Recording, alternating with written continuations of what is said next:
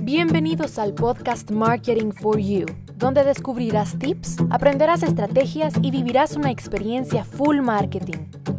Con Daniela Montenegro.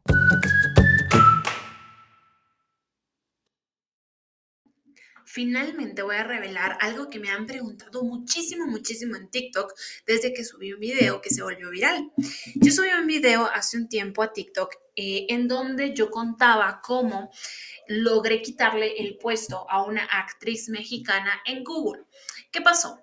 Yo me llamo Daniela Montenegro y mi marca personal pues es Daniela Montenegro. Yo no quería ni ser tuki tuki, tiki tiki, traki traki, ¿no? Yo quería Daniela Montenegro.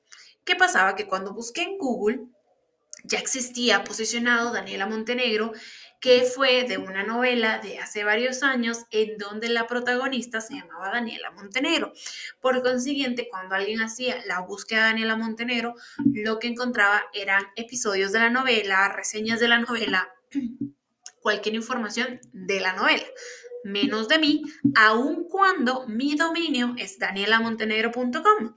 Y en redes sociales estoy como Daniela Montenegro y en todos lados, pero aun cuando estaba ahí así, eh, igual no aparecía Así por lo que les digo, ¿verdad? Que la novela de hace mil años estaba súper posicionada. ¿Qué hice? Entonces yo subí, bueno, continuando con la historia, subí ese video a TikTok, se volvió viral y todo el mundo preguntándome, Daniela, ¿qué hiciste? ¿Qué hiciste? Y al final lo que hice fue una serie de tácticas de posicionamiento orgánico SEO, eh, o sea, Search, em, SEO, Search Engine Optimization, así es, ¿verdad? Así es, ¿cierto? Entonces, hice SEO, en resumen, ¿verdad? Eh, tengo un amigo que es muy, muy bueno en SEO y me dio un par de tips, pero yo les voy a compartir realmente lo que hice. Porque sí es verdad que hablamos en SEO sobre temas como muy, muy técnicos, como lo es los backlinks. Eh, ¿Qué otra cosa me dijo? Backlinks, el tema de las ubicaciones de las fotos y un montón de cosas así súper, súper técnicas que si yo les soy sincera, yo eso no lo hice, al menos con mi página, sí lo he puesto en práctica con otros, pero con mi página no. Al final creo que ese es un error que cometemos que con nuestras páginas como que las dejamos a un lado por un tiempo porque dedicamos o le damos prioridad a clientes, pero bueno, con mi página lo que yo hice fue mucho, mucho ojo a la estructura de los títulos, ¿ok? Los H1, los H2, en los H3, H4, etcétera, en función de las palabras claves. Entonces, Daniela Montenegro era un H1. Coloqué Daniela Montenegro, aproximadamente entre un 3 y 4% del contenido era Daniela Montenegro en, mis, en las páginas de mi sitio que yo quería posicionar con Daniela Montenegro. Eh, pero pero, pero ojo, dentro de mi investigación, lo que realmente me ayudó a mí a posicionar Daniela Montenegro fue que yo encontré una cosilla que se llama esquema. Rich Snippet, perdón, Rich Snippet, que es un esquema. Este Rich Snippet básicamente es un, como un destacado, por así decirlo, de Google, que es orgánico, que responde a una búsqueda específica de el usuario digital.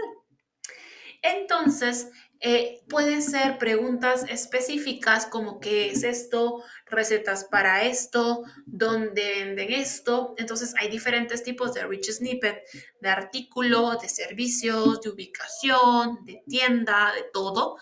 Y yo encontré ahí la oportunidad de hacer un rich snippet para mí. Y el rich, obviamente que les digo, no es un proceso como que yo diga instalar rich snippet, no, no, no es todo en función de estrategia. Sabiendo tú que un rich snippet responde a una pregunta de una búsqueda específica, pues yo lo hice y dije, ¿qué pueden buscar con Daniela Montenegro? Bueno, pueden buscar quién es Daniela Montenegro, porque a mí me da curiosidad de saber quién es. Entonces coloqué eso en eh, mi página, ¿no? Y por consiguiente, cuando una persona busca quién es Daniela Montenegro, le sale el rich snippet en donde dice, según danielamontenegro.com, Daniela Montenegro es especialista en marketing digital, etcétera, etcétera, etcétera. Eso fue de verdad clave para posicionar, se los digo, clave, clave. Me ayudó muchísimo, me ayudó muchísimo. Más el uso de mi de nombre en el 3% del contenido a posicionar. Eso, y el correcto uso de los H1. Tres tips que llevamos que son claves. Lo siguiente, las meta tags, las metas de la meta descripción también, señores. ¿Quién es Daniela Montenegro? Estaba en la meta tag, en la meta descripción. Mi nombre estaba ahí colocado en redes, todos lados, Daniela Montenegro. Eso no crean que es inmediato. A ver, que yo puedo hacer todo eso en un par de días y colocarlo en el contenido del sitio, pero que se logre posicionar no es algo que pasa de la noche a la mañana. ¿Qué hice? ¿Qué pasó? O ¿cuánto tiempo pasó para que pasara el posicionamiento? Mm, pasaron más o menos entre tres y cuatro meses para que yo lograra aparecer en primera posición. Y ahí se quedó mi sitio y ahí sigue en primera posición Daniela Montenegro y cuando alguien lo busca, pues ahí aparezco. Eh, por supuesto que hay que seguirle dando mantenimiento para que no, no pierda la posición, a menos de que aparezca otra Daniela Montenegro que me quiera quitar el lugar, pero pues hay que seguirle dando ese mantenimiento. Así que, si ustedes, miren, yo no soy experta SEO, ¿ok? No soy experta SEO, lo hago, lo he estudiado, por supuesto, lo he puesto en práctica, por supuesto, que ya se los, ya se los mostré con mi sitio. No soy experta, pero sí me gusta, a ver, como parte de mi disciplina de marketing digital, tengo que tener conocimiento. Si yo necesito contratar a un experto, no voy a ir a ciegas, porque yo ya sé lo mínimo que me puede dar y más o menos el proceso que va a tomar. Entonces, eso es, eso es clave, ¿no? Así que si ustedes son emprendedores, hicieron su sitio web y les gustaría comenzar a posicionar su sitio, mucha atención en los títulos, en la jerarquía de títulos, mucha atención a la palabra clave que sea entre un 3 y 5% del contenido de la página de cada página, o sea, no el sitio completo, de cada página. Eh, mucha atención a que puedan responder una pregunta, una búsqueda que las personas hagan y logren formar un rich snippet orgánico. Las meta tags y las meta descripciones deben tener su palabra clave.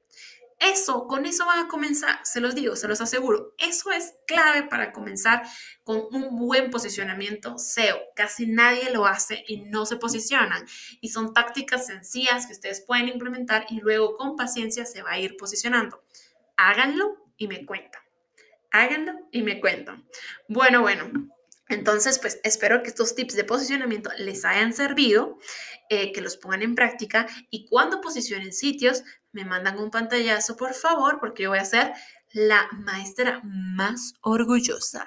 Les mando un abrazo enorme a casa y los espero en un próximo episodio. Bye bye.